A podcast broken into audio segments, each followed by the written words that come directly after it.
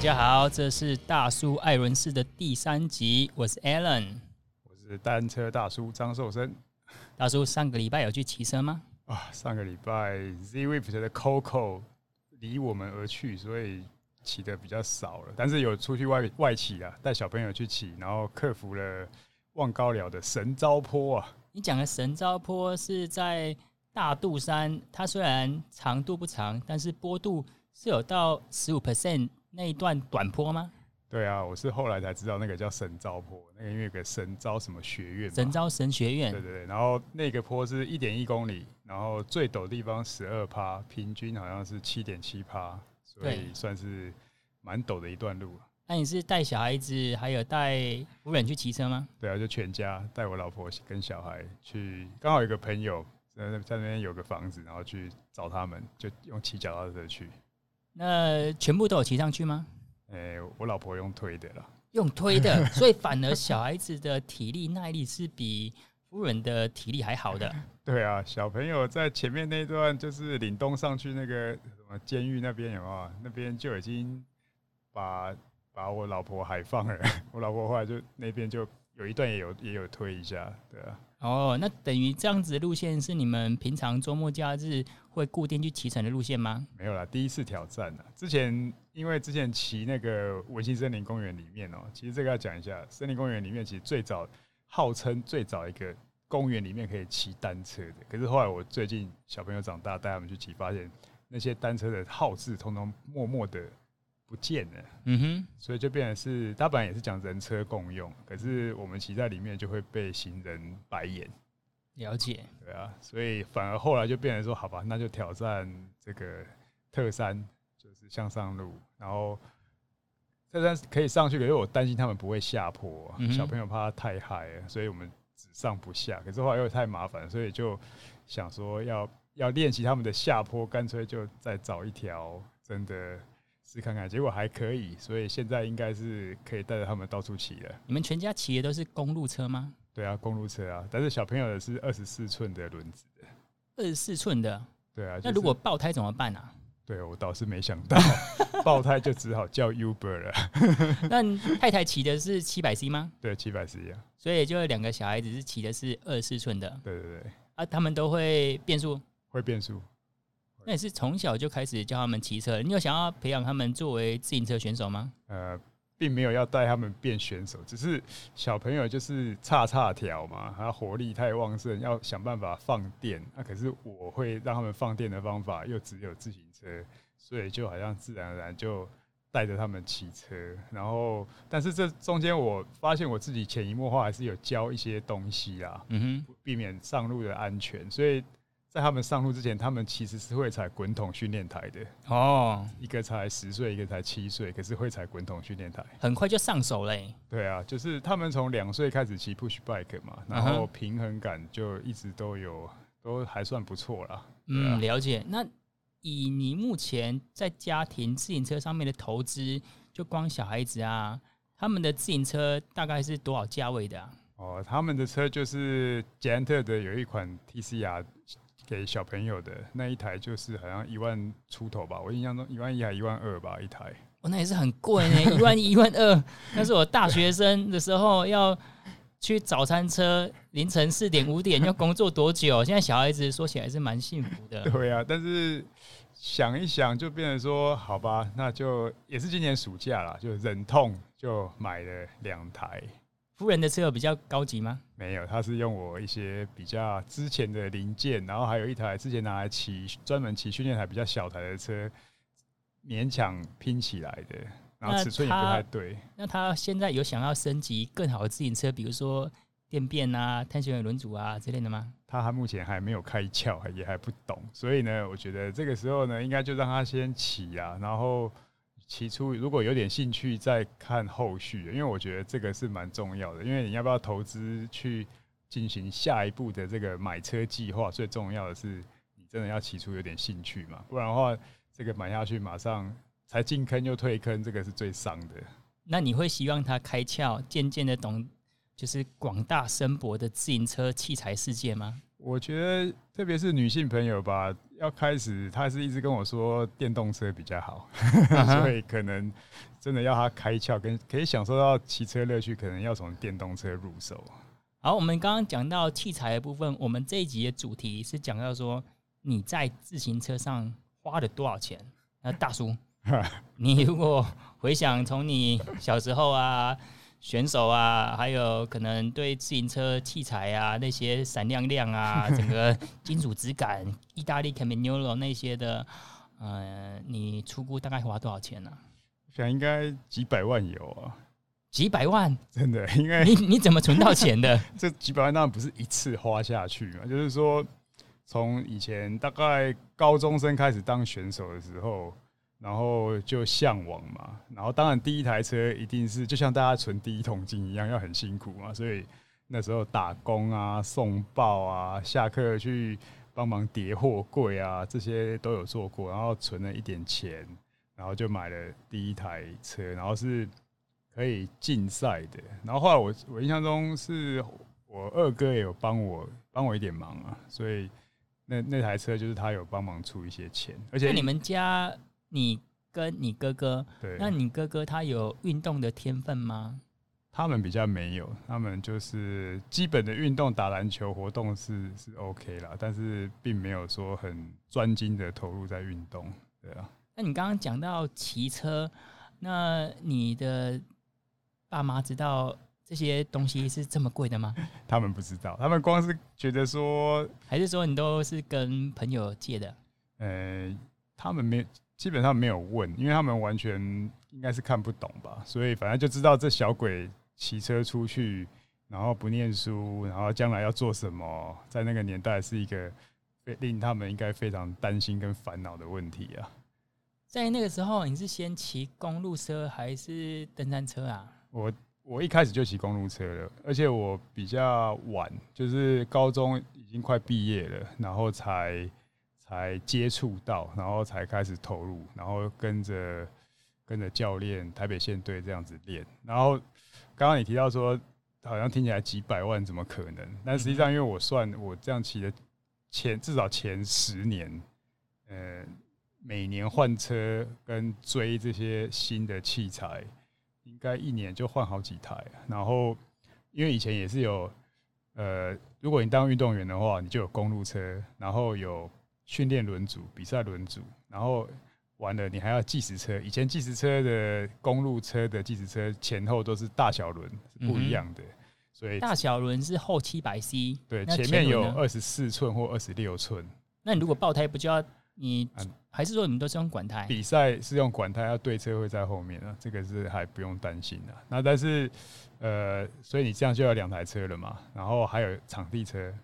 那场地车以前的规格也是一样，你如果跑计时赛，可能也是前前小后大，跟你正常比赛的车款也不一样。所以真的跑的项目多的话，你大概需要四台车啊。那这个费用加成下去就不得了了。你刚刚讲到花了几百万，那你印象深刻就是买第一辆，让你觉得哦，好想要这一台车哦，它是我的 梦幻战车，是多少钱？是哪一辆车？你还有印象吗？记得那个品牌叫 Romani，罗马人啊，Romani 对，然后应该是一个很小，大概也没有人看过的品牌，但是反正呃那时候教练就推荐那台车嘛。那以前教练是车店还是教练？哎，没有教练，教练以前也是兼着可以做买卖生意的，所以我们你刚刚提到说怎么这么多的钱怎么存到钱的？其实呃这边要特别提一下，以前。可以这样说吧，就是教练，呃，一日为师，终身为父，对啊，有点像那样概念。那他也算是帮我们啊。但是现在回想起来，会觉得说，对他也没有收我的，像现在私教有没有那个教练一一堂课要多少钱？他也没有收我们的学费，然后希望我们就是练，然后帮车队争取好成绩。所以那个时候呢，教练会卖我们脚踏车，有可能是他用过的尺寸或刚好的，或者是从国外进来的。那也有可能就是反正各种管道，他有拿到一些竞赛的车，但是卖我们，重点是他会卖我们比较贵一点啊。哦，买钢琴送交情的概念。对对对，但是呢，贵一点，可是他也也是有他的道理，因为他让我们算是先用，先欠着这个钱啊。那等于说没有先把钱付清，甚至说付能付多少就付多少，然后再从这个奖金啊，或是其他收入再去扣掉这个钱。如果当时以竞赛成绩非常优秀，我们不要讲前三名，就是你第一名好了，你有可能拿到器材赞助，或是说靠这些奖金来买。呃，我们刚刚讲可能这些高价自行车吗？应该是可以，因为以前啊，以前是区运会嘛，每年一次。那当然区运有那时候的存在，就是选手各县市，譬如说我这个县市要主办的时候，我就会有点挖角。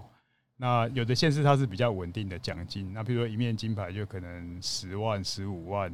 那但是有些金牌很缺的，就会开到五十万，甚至更多也都有可能。然后那个委员会就是。训练单位这边的也有一些会相对在提一些奖金啊。那我印象中，我最多一场区运会可以领到大概快三十万的奖金啊。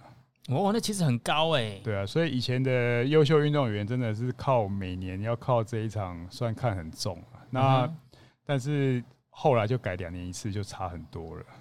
了解。那你有拿过区运的冠军吗？有啊，有拿过啊。所以光那一年的器材费用就有着落了。哎，不。对啊，器材费用是如果是这样，所以我讲像有点像第一桶金的概念嘛。第一桶金完了，你你应该是汰换了，你旧的也会卖卖给学弟或卖给其他人，然后再贴钱再买新的，然后这样一直滚。然后呢，当然一直贴钱，所以嗯，不太会说太大的说一次性的投资啊，而是一个一直在一直在想要追新的东西。然后嗯，不过我后来想想。好像那些奖金最后也也确实就通通拿去买车了。我印象中最深，我只有只有给我妈妈买了一台冰箱啊，她很开心啊。那像我就是呃，我从大学的时候开始骑车，一般一开始我是呃喜欢打羽毛球。那我有一位呃教授，大学教授，他在呃捷安特当过工程师，那他喜欢骑车嘛，他说：“哎，那你不要去打羽毛球了啦。”来跟我陪练，然后我每个月有助教费用。啊，这个助教费用哈，你可以就是几个月存一存啊，你就可以买一些一两万块的脚踏车啊，陪我去练车，然后就开始，他那时候有车子先借我骑，我骑了没多久啊啊，老师当然很会呃鼓励我们，他就说，欸，你去参加比赛，二十到二十五岁组这个大专生就是有参加。自由车队的转到那个专任学校的嘛，他们都不太会骑车。比如说你到那个北体啊，他们就已经整个沉沦到台北的夜生活，就已经整个荒废掉了。放放空放风，我就参加之后，哎，发现我第一次可以得到第三名、第四名。那当然，我们在运动是本来是个菜鸡嘛，而且就变成你可以拿到前三名，就很有成就感。台上的感觉。刚开始我们骑的是登山车哦，然后其实。我我觉得登山车应该正确的讲叫 MTB 才对。对啊，因为登山车有还 有下坡赛嘛，你不可以说登山车下坡赛。哦，我们以前还叫自由车下坡赛嘞。对啊，这个区运会到现在全运会也没改啊，因为它归类就是在所谓的自由车项目。那自由车项目里面再分场地车、场地赛跟公路赛，然后。那登山车它也不叫登山，就自由车越野赛、自由车下坡赛，嗯，对啊，所以这个也没办法啦，对啊。那我那时候就买一辆呃，大概快两万块钱的登山车，哇，那时候觉得是校园里面的风云人物嘞，配 Shimano XT，那时候呃还没有碳纤维轮组，然后也还没有碟刹啊，整台车哇亮晶晶的金属般的。蓝紫色烤漆呀，我整个我是校园里面风云的。那时候骑车就是，呃，当然，呃，就想说我下课之后要去骑华山、骑统头或者骑草岭。同学想说，这么远呢，你可以骑上去吗？所以你又莫名增加那一股就是神秘般的色彩，就觉得很强很强，而觉得好玩嘛。对啊，呃，也从那时候开始就家住台中，呃，在斗六念书，啊，我回家就直接骑脚踏车骑回家。那你还算蛮守法的嘛？我们高中生的时候就已经一堆同学都在骑摩托车了，大家就是向往的，真的都是比较向往摩托车，不会向往骑脚踏车啊。算不一样啊，那时候，嗯、呃，因为至少合法嘛。斗六是一个比较特别的地方、嗯、啊，斗六那边没有什么好乐迪 KTV，它只有一间叫美乐迪的，然后那边的唯一间百货公司是一个一层楼的三张百货，所以在那边是一个人家说鸟会生蛋，因为真的是一个淳朴的地方。呃，校园整个我觉得自由风气啊，还有念书的环境是非常好的。然后你骑到后山，不管说你要到草岭，然后再进去一点，可以到奋起湖。那时候，嗯，我们就开始有一个自行车单车社。嗯，那就我们有好几位同学，现在呃学长学弟也在自行车界服务。哦，听起来就是体力比较好的文青的感觉。哎、欸，算是 算是。那呃，我想一下，大概在自行车可能花四十到五十万。哦。那也算还好啦，因为我们我们两个后来其实都算进入自行车业界，其实进进入自行车业界之后的花费就很难很难算。不过我觉得好像你你可能比较没有参 involve 那么深啊。前面哦、喔，呃，不会哦、喔，我算是在山西里面，我走得很前面。像我的意思是说，你在虽然你进了自行车业界，可是我看你买很多东西还是。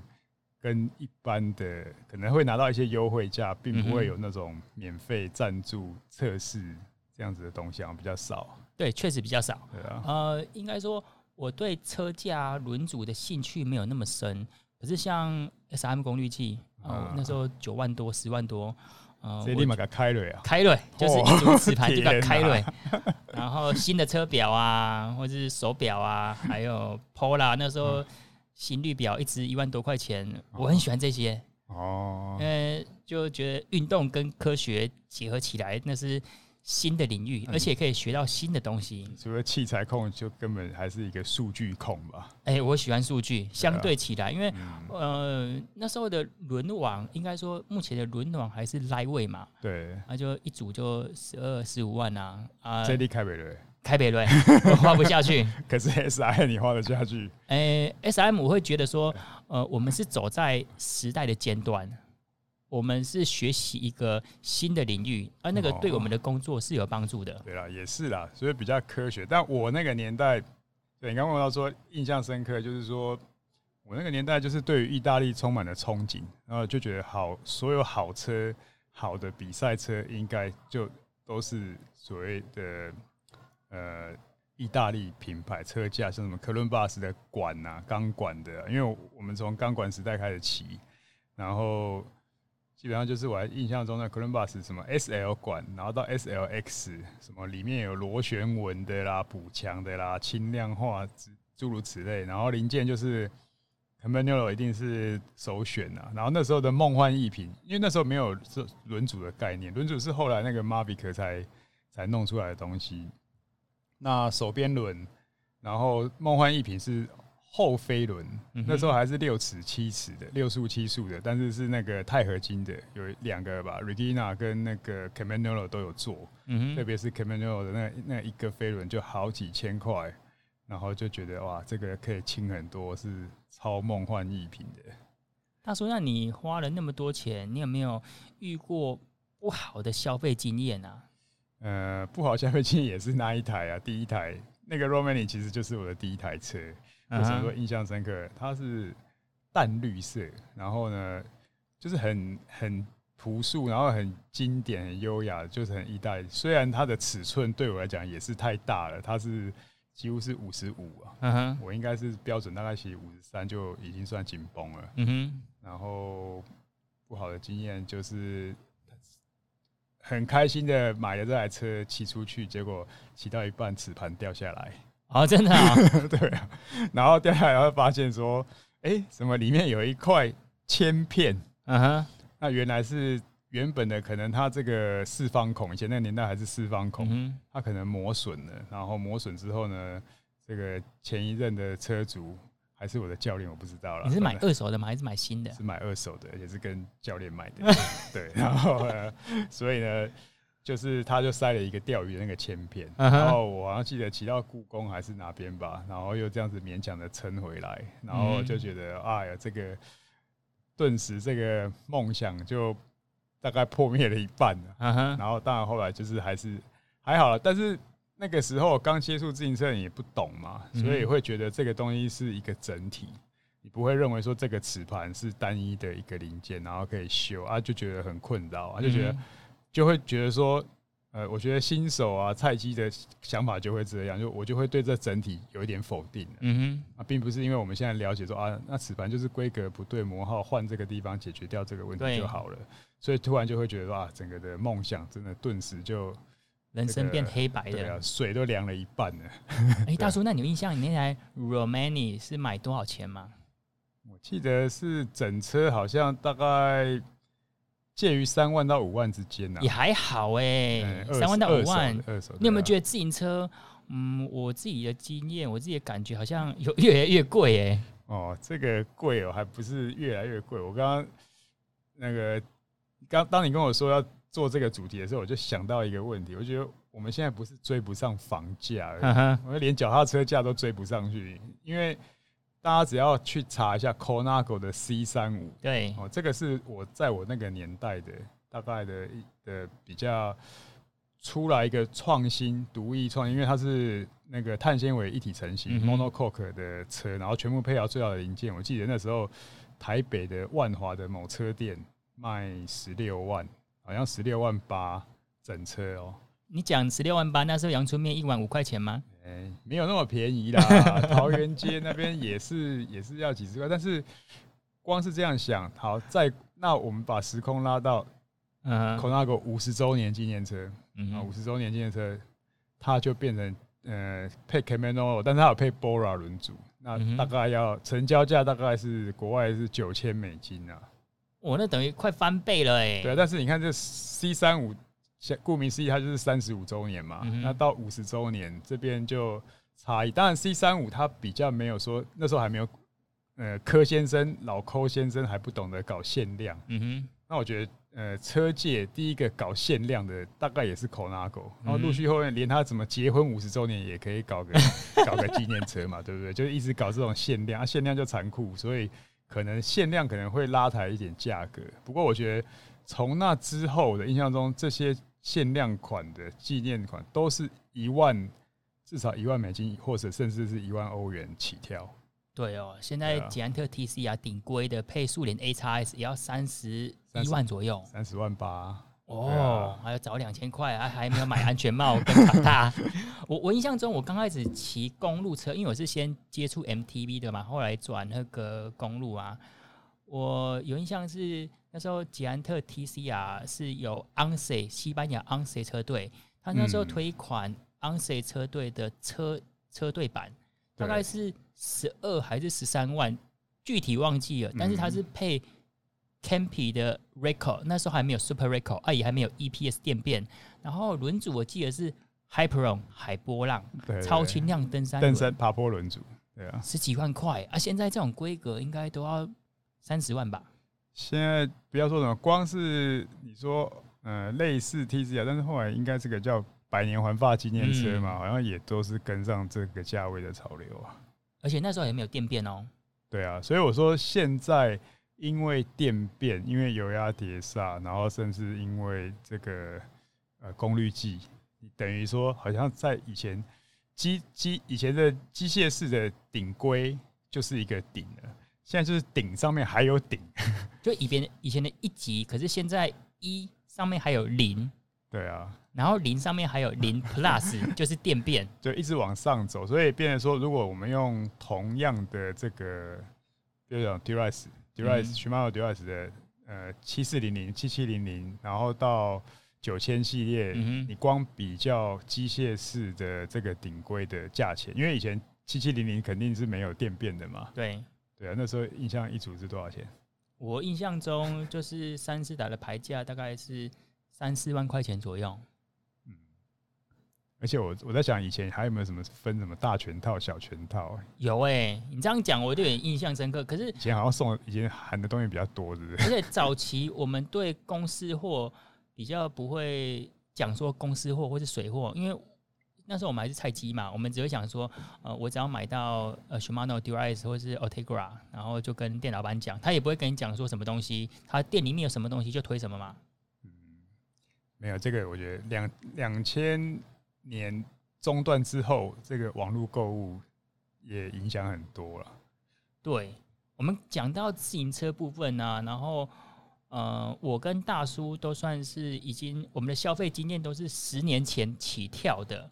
然后近几年呢，在自行车坛有一位呃，他自己他们家变成一个脆瓜城 啊，我有去过他们家啊，他们家呃那个个人的生活是非常简约，但是自行车呢，跟他们家有一辆很大的三角琴。啊、呃，我跟他讲话是蛮舒服的，然后他都会讲说啊，对自行车器材啊，他也不是讲的很热衷哦，可是他会跟你讲说这台车有什么特色，为什么买，然后买了之后的感觉是如何。哦，这个就是你应该是讲脆瓜吧？脆瓜，对啊，有城堡的只有他了。那我们现在口号给他，你觉得如何？好啊，好啊。现在要连线的是脆瓜城主，这个单车界。可以称为城主的也只有他了，虽然他每年呢就只有爬五岭。喂喂喂喂嘿，是脆瓜城主吗？对，我是翠瓜，嘿，跟大家打个招呼哎。哎，大家好，我是翠瓜。哎，这个 style 比较不像你 YouTube 的 style，比较嗨哎。啊，对对对对啊。啊。脆瓜，你可以讲一下你骑车以来，呃，大概花多少钱呢？哦，我还特别翻了一下我之前的那个购买记录啊，这六七年 大，对对对，这这个六七年大概买车跟零件啊的一些那个加总的金额，大概已经突破一百万左右。哇哦，啊，对，其实大概应该快快一百五十万啦。为什么突然暴增这么多？嗯，对对对，呃，翠哥，我们讲一下，你从哪一年开始骑车？呃，二零一三年。为什么骑车呢？对，二零一三年那个时候就是想要，就是想要瘦身啊，瘦身，身体健康。对对对，因为我那时候还蛮胖的，我那个时候大概七十五公斤。可以让我们知道一下你的身高跟体重吗？呃，那个时候是一七二，然后七十五。一七二 七十五，但呃，应该说，如果以体型来看，可能体脂肪略高，但是你的身材也都在正常人的范围之内，怎么会觉得自己有过重或是过胖的倾向呢？哦，不会看，诶、欸，看起来是确实有点胖胖的之外，就是就是我之前就是血压一直还蛮高的。哦，有高血压的问题。对，就是对。我想说，血压，就很奇怪，就是。其实看起来身体也不错，可是就是就是会有高血压这样子。哦，泡芙人型的吧？对对对。然后就是因为就是那种身体啊，走到那种街上，才会被人家去拉去说去参加什么瘦身的课程之类的。嗯哼，你想结果我想瘦身就打电话给我就好了。没有啦。结果对，结果结果后来就是因为他那个瘦身课程其实是真的太贵了。嗯。然后我。然后想说啊，不行，我一定要找一个别的方法这样子。但是运动有很多种啊，比如说跑步、游泳，那、啊、怎么会选择自行车？哦，因为就是当时我的那个有蛮多朋友都是有参加那种自行车社团啊。哦，那时候热对，那个时候对热潮还在延续。对对对，那时候热潮，然后就是我那个就是有蛮多朋友，他就是在我还没骑车之前，就是会。一直都会有有有，就有一些活动啊，嗯，比如说他就会跟我讲说啊，他们哪一年的那个屋顶杯又怎么样啊，发生什么事情之类的，哎、哦，然后他们就会去讲，对对对，他们就会讲这种相关的事情这样。那你刚开始听你的车友讲去骑五岭啊，或是长距离的，对，呃，你那时候会觉得干嘛骑车骑那么疯狂？呃，对对对对。那你有印象说，嗯，不好意思，那你有印象说第一辆车在哪边买的？买哪一款？啊、买多少钱吗？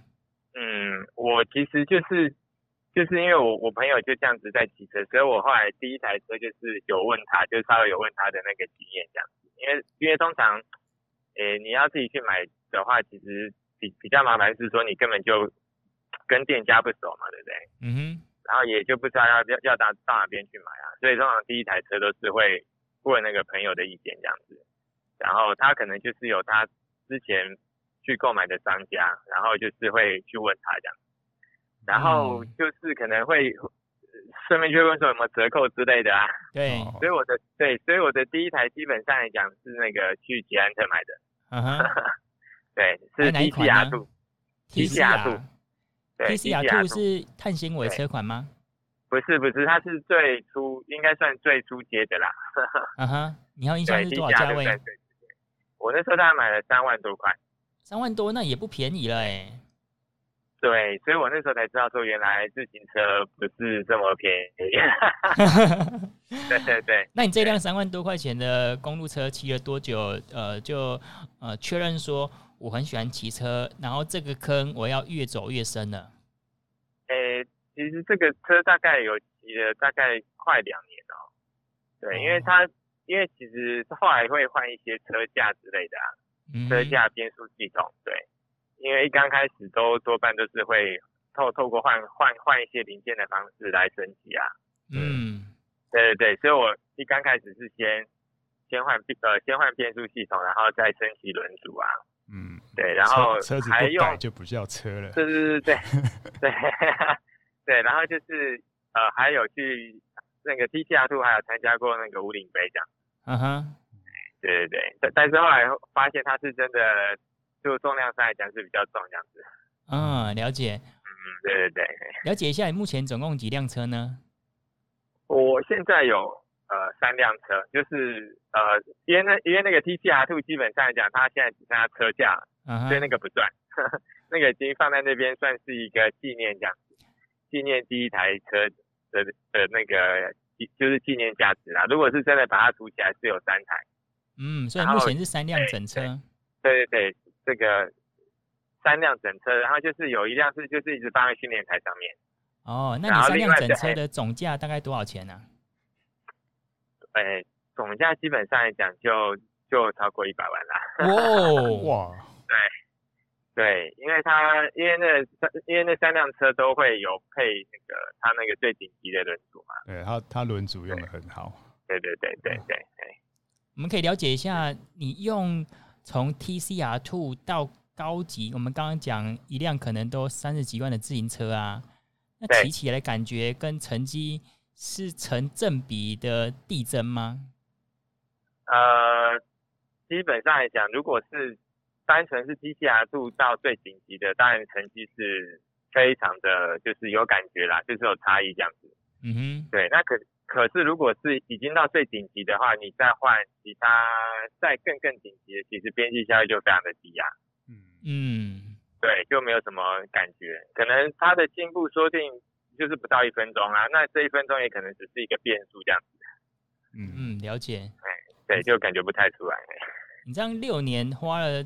你刚刚讲说接近一百五十万嘛，然后前两年的呃花费速度是相对比较慢一点点的，因为前两年算是改车还不懂。对，然后后面四年是怎么突飞猛进的啊？是呃哪边呃开窍了，还是说呃自行车运动让你更着迷的地方？哦，因为其实如果是光车的本体是还好啦，但是你后来就是会想说要去参加比赛之类的啊。嗯，可是参加比赛就会需要去，就是要练习，要训练啊。嗯哼，所以都会去买一些，比如说像是功率计啊、训练台这些东西。嗯，辅助器材。对，辅助器材，就是说辅助器材可能比那个这个真的车的本体还要多这样子。嗯，呃，翠光，那就你生活的朋友圈来说，有没有人买的比你更疯的？呃，当然，当然一定是有啊，但是是在是是在网络上认识的人，不是我现实上看到的朋友这样。哦，对对对，像像我有一个朋友，他就是可能有八九台车，然后每一台上面都有功率计啊。哇！对对对对，就是说其实也是有很很多种，只是那是在网络上认识的。嗯哼，在在现实上，基本上讲可能顶多就是呃有一两台车这样子，主要是就就是那种练习车跟比赛车这样。嗯哼，哎、欸，然后如果有新的东西的话，他们通常就是会把就是旧的，比如说轮组，他们就会先把它卖掉啊，然后才会换新的这样。嗯，了解。嗯，对对对。哎、欸，翠光，那呃，你目前有开一个 YouTube 频道嘛？然后你也介绍很多的自行车新品啊，对对对，然后也在网络上算是一个。呃，男神界的小网红，那有没有厂商会尝试的去接触你，或者想要赞助你呢？诶、欸，其实有啊，对啊，有，就是接触基本上一定是有啦。嗯哼。然后因为我本身是没有要接受赞助啊，所以通常只要有有赞助这部分，我就完全没有任何回应这样。哎、欸，那我替自行车产业问一下，就是要怎么让你测试新品啊？诶、欸，其实你你也知道，就是有些厂商他可能就只有寄东西来讲，他可能想寄东西，可是嗯，像比如说我要去测试那个。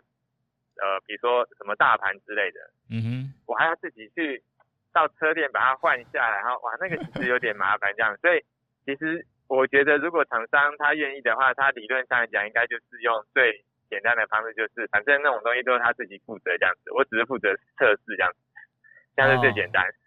对对对对，这个其实它这个机会是最高，或者是说，其实有一些基本上讲是不用很麻烦的拆装啦。对，像比如说那个踏，对，像比如说踏板功率计就很简单啊，那个我只会自己装。技术门槛低一点的，对对对，处理。对，因为其实有些东西还是没有办法这么的。我也觉得以后会越来越复杂，因为光那个油压碟刹就搞不定了。对对对对对对对。所以，我们聊一下你的生活。那呃，我有短暂去过你们家拜访吗？啊，你们家好像就是呃，你的生活是蛮简朴的。我这样形容是正确的吗？但是对于自行车，还有你们家有一辆大的三角琴，你对音乐好像琢磨的也蛮深的。那为什么就在自行车跟音乐啊，就是会这么的投入呢？哦，没有啦，其实我现在只有投入那个自行车。对，那弹琴的部分呢？啊、哦，那个琴基本上来讲，就是当做是一个，就是闲暇时间的练习这样。嗯哼。那你除了说这两项的投资之外，呃，你还有其他的休闲吗？诶、欸，目前是没有。对，因为其实，因为其实自行车这个东西就已经可以，就是包含很多内容了。就是你要出，你要出去外，你要你要出去骑啊，这就是一个，就是兴趣的部分啊。然后你要练习，然后这一期也占非常多时间。对，我们刚刚说你大概没有、嗯，不好意思，你先讲。大概没有什么别的时间在做别的事情啊，也没有体力也只能练完就只能在那边溜窜了。哎、欸，大叔，如果以自行车骑士贡献一百五十万，可以可以进去名人堂了吗？嗯，以我觉得以台湾器材控人真的很多，可能还真的还排不到。严格讲起来，因为就我网络上看到或听到朋友讲的。像他说他那个八一个人有八九台车啊，都有装功率计，都有功率计，这个真的也也听过蛮多的。啊、那翠瓜，你目前贡献了这些钱之后，你未来还想要加码吗？或是说，呃，会朝自行车哪个器材领域继续深耕，然后对我们自行车界有更更卓越的贡献？哎、欸，其实我觉得现在就器材的角度来讲，单纯是骑车的那个。器材好像比较没有那么的，就是它的那个进步比较没有那么多啦。嗯，没有一个那种，诶、欸，就就就好像电子变速一出来，我就是想说一定要第一时间去装这样子。嗯，可是现在好像比较没有一个产品是说让你第一时间要去装这个东西。嗯，哎，是什么时候有让你这样子的感觉啊？呃，呃就是那个从那个我们的那个框刹的那个车道。呃，到碟刹的车，我就其实就有，这种感觉了。那你现在有碟刹车吗？对，没有。那你现在看到这么多碟刹车，那空力轻量集于一身，然后连线都看不到，这种简约跟新的 style，这会不会对你造成很困扰啊？啊、呃，不会啊，因为因为其实重点是那个轮组我没有办法用啊。对，如果是我我原本就有一个。碟刹的顶级轮组的话，那我我我应该当然就是会考虑下去啊。嗯，就困扰就是要如果要换的话，要跨这一步就是一个大的门槛。对，因为要换其实变成是要全换。哎、欸，翠瓜，那我有看你的粉砖，你也在对国外网购了不少台湾网友没看过的或是没有进的产品。那你买的这些？比如说，以消费者的角度来看，你自己从国外购买有没有发生过好的或是不好的经验，可以跟我们听众分享呢？呃，其实从国外买东西来台湾是就是不得已的选项啦，嗯哼，就是不会是第一选项这样子。我们通常都是会等到说最后最后最后最后说实在没办法才会从国外买这样。嗯。对，因为这个本来本呃本来如果问题是说哈。国外网购有没有不好的经验？我觉得这个问题应该改成说有没有好的经验这样子，因为其实大对，因为其实大多数的经验都不太好。是啊，这样子。对对对，因为从国外买东西进来，其实时间大多数都要两个礼拜左右啊，就是最少。对，就是诶，而且就是说这个东西你要抱着说，他如果来的话是意外啦，没有来是 没有来是正常。对对对对，就是像极了恋爱啊，像极了爱情。你你你。就是你没有办法像那种我们现在在台湾买东西，那个二十四小时之内就会到这样子，他根本不可能。Uh huh. 而且他有的是没有，对，他有时候是没有，就是他不提供追踪嘛，你从头到尾不知道那个那个东西在哪里。哦，对，哎，那对，然后不好意思，你先说。然后他就算是进来的话，有些东西是电子产品，你还要去那个搞定它的，不管是关税啦还是什么，对，像呃像之前就是有。像像之前是厂商寄东西给我去做测试了，结果就是还要去呃去搞定一些那种关税的问题这样子。哦，了解了解，所以这些对对，所以很麻烦，工序上比较麻烦一些。对对。那我们刚刚讲到你在买东西的时候，会在网络上做很多功课，或者是说比较公司货跟水货的价差，然后你会因为一些价差，然后选择呃可能不是公司或代理的啊，或是呃想要。找到最便宜的来装吗？啊、哦，没有没有没有，我其实一定会去找这个，就是如果有公司货，通常一定会找公司货啦。对，除非那个公司货，就是说那个公司货的那个厂商，他其实根本也就是不太负责这样子。嗯。东西坏了，他也不不会修啊什么的。对，那个就你找他跟没找他差不多啊，只是多了那个钱而已。那那个时候就会去找就是水货这样子。了解，我跟大叔代表自行车业感谢你 对我们的贡献。那翠瓜，你呃，如果说我们问题到最后面，你现在回想你这样六年的骑车经验啊，嗯，如果要推荐自行车新手，你会推荐他买多少价位的，在他有预算考量的呃范围之内？其实我觉得应该。现在的价位可能要稍微拉高一点，像我之前是 GT-R2，其实一刚开始也是骑得蛮开心的，嗯，对。但是当我们越来越知道说差别是蛮大的时候，其实我觉得这个价位可能要变成是要可能要可能要五万左右，哦，嗯，可能要稍微提，可能要稍微提高一点。那你会建议新手入手那个碟刹公路吗？或是碟刹车吗？啊，其其实他如果完全没有之前框刹的那种经验的话，当然入手碟刹是不错啊。对，因为这个他有之前的经验，再再换新的就比较麻烦。对啊，那些可是他如果之前完全没有，对，嗯，对。而且，翠光还有什么想要跟我们听众讲的吗？分享的吗？哦，没有。其实我觉得自行车的配备啊，虽然很多，但是我觉得有两个是非常不太好推荐的。嗯、一个就是车鞋，另外一个就是坐垫。哦，对，因人而异。对对对，跟人接触的地方，那个、跟身体接触的地方。对，对，而且你还一定要去什么试穿试坐，不然没办法。再再、嗯、呃，再也就是说，这种东西其实你去拍那种影片啊，很难去跟他这样说啊，这个车鞋有多好穿啊，这个坐垫有多好坐，人家根本完全没有办法感觉。对，嗯、了解。个人化的东西。对对对，很个人化的东西，这样子。好，我们谢谢翠瓜的时间。那、嗯、未来有谈到自行车器材部分，嗯、我们再再邀请你邀请翠哎翠瓜。嗯，好，谢谢阿伦，谢谢大叔，好，谢谢，嗯、好，谢谢，翠瓜。哇，听到这个翠瓜对自行车业界的贡献度还挺大的，一百五十万呢，可以买一辆双 B 的入门款的。对啊，而且他才这么几年，六年，但是他扣掉前面两年，等下四年的时间，突飞猛进。对啊。这个确实，大概我觉得这就是一个绕呃，前面你是见山是山，嗯哼，中间失心疯的时候见山不是山，为了要进步，为了要可能某种目的，或者为了喜爱这个自行车这种工艺、这种机械的美，所以你就愿意投钱。那但是最后可能又回到这种见山是山，比较平淡如水。像我现在大概就是又又回到见山是山，我会觉得东西好贵哦。所以我想这个。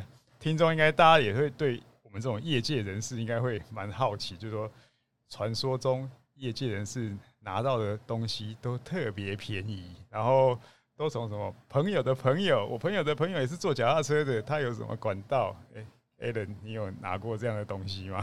呃，其实我们在媒体的时候，这种我们自行车也讲一个叫 OEM 的价格，就是呃它的出厂价。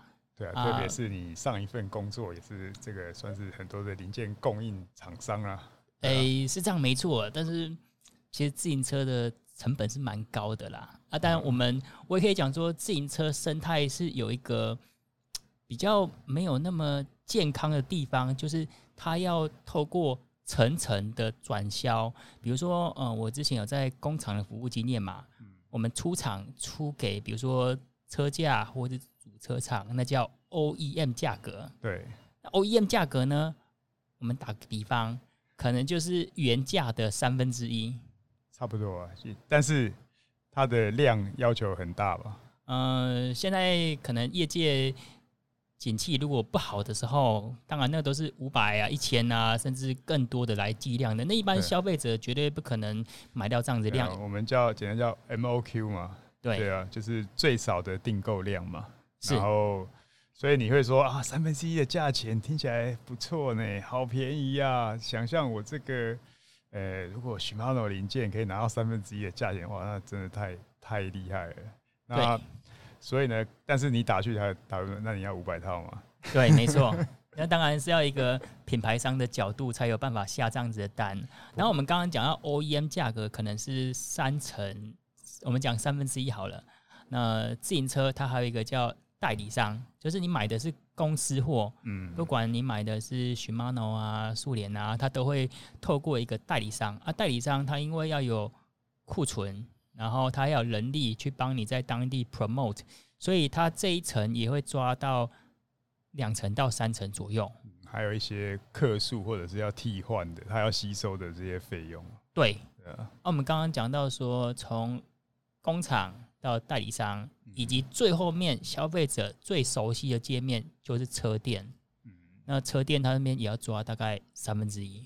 嗯，那你说自行车有可能更扁平化吗？我们是很希望，可是以呃全球现在来讲，就是有一个德国品牌，台湾人叫谭用。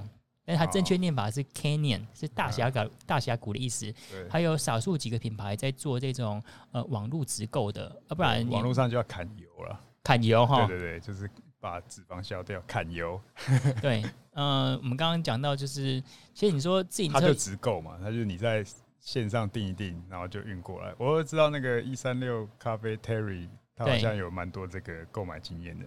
呃，对，他也是业界人士。对对对。哦、呃，那我们刚刚讲到说，有没有机会呃买到这么优惠的价格呢？我的经验呐、啊，就是其实现在的工厂管控是越来越严格，因为他也不希望说让这些外面的 OEM 价格啊扰乱了市场价格。但是基本上这一点要做到是很困难的，是因为你有在做 OEM 的，他难免在主车厂他一定会多订。他今天可能说组了一千辆车，他会多订的，比如说五十套的零件、五十套的磁盘，那这些东西他不可能去报废嘛？对对对，那不可能报废，可能 就就放在网络上啊啊，大家假后到修补。这个感觉好像一两年前有比较多的这样的问题，然后大家，但是其实台湾车友有时候也可以，有时候也这种也可以冲一波捡一波便宜啊，这个让我想到。诶、欸，应该是 R 八千吧？哦，那时候好像才刚出来，网络上价钱好像就杀的蛮凶的。然后我们再看，就觉得说，哎、欸，这个好像感觉是，诶、欸，可能是砍单，然后之后有很多的量跑出来。所以，呃，其实大家如果有这样好好康的，就默默的捡就好了。然后再来就是说，呃，这个也要真的是有专业的人士啦，因为。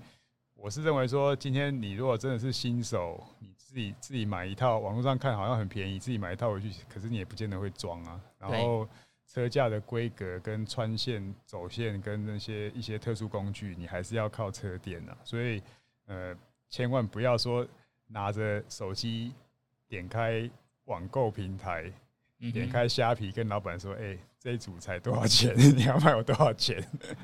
他说：“那这种自行车消费经验谈啊，其实是一个很有趣的话题耶。我们下一集或是接下来可以来做一个专题来讨论。”对啊，对啊，对啊。呃，国际车坛目前有什么有趣的事吗？国际车坛啊，这个礼拜真的也挺好玩的。这个上礼拜就是 Liège-Bastogne-Liège，大家呃网络刷爆了一个冲线事件啊，就是这个阿拉菲利阿拉大神呢，其实他那一天在整个 Liège-Bastogne-Liège 应该是我看是全场最有战斗力的选手，嗯，所以他就是最后冲线的时候呢，偏移了他的走线，然后又。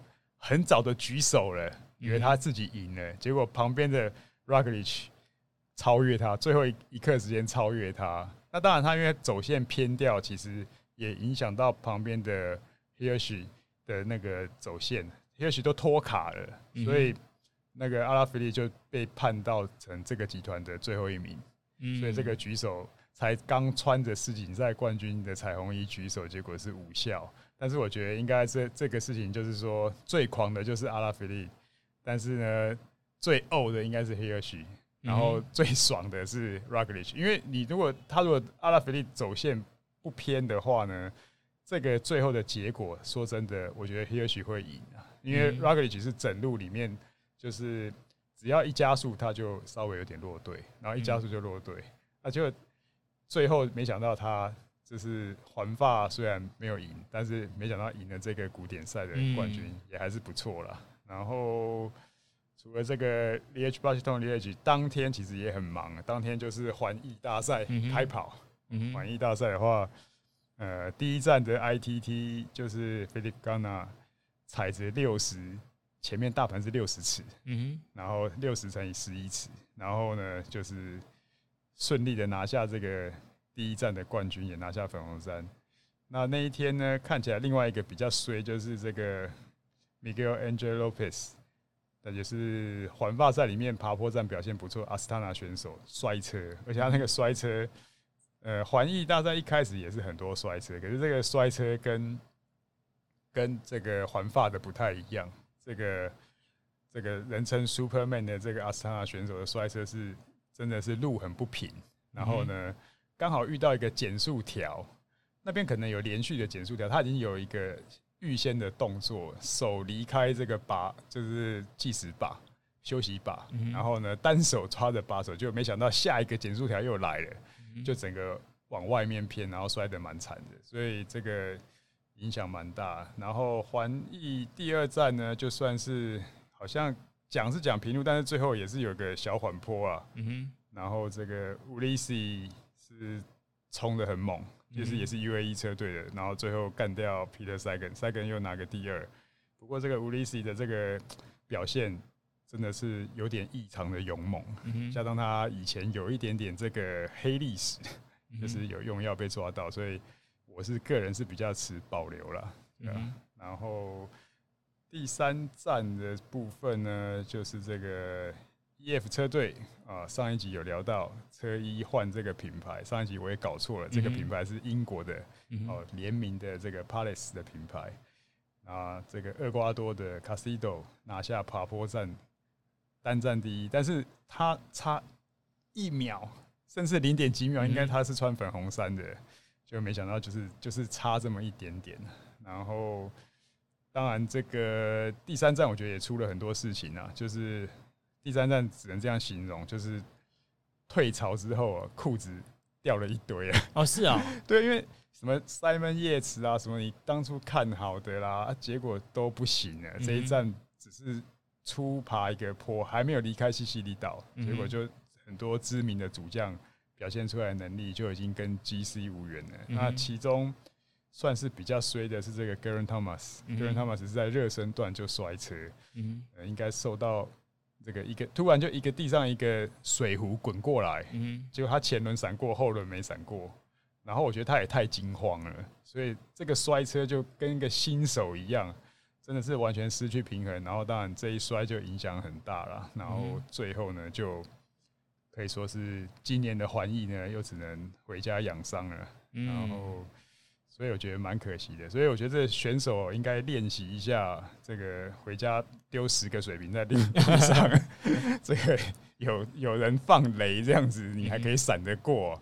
不然这个真的中这种暗器实在是太太无端的这种，就 我觉得车队应该最欧吧。嗯，然后接下来环意的几站呢，就开始也也开始就进入比较。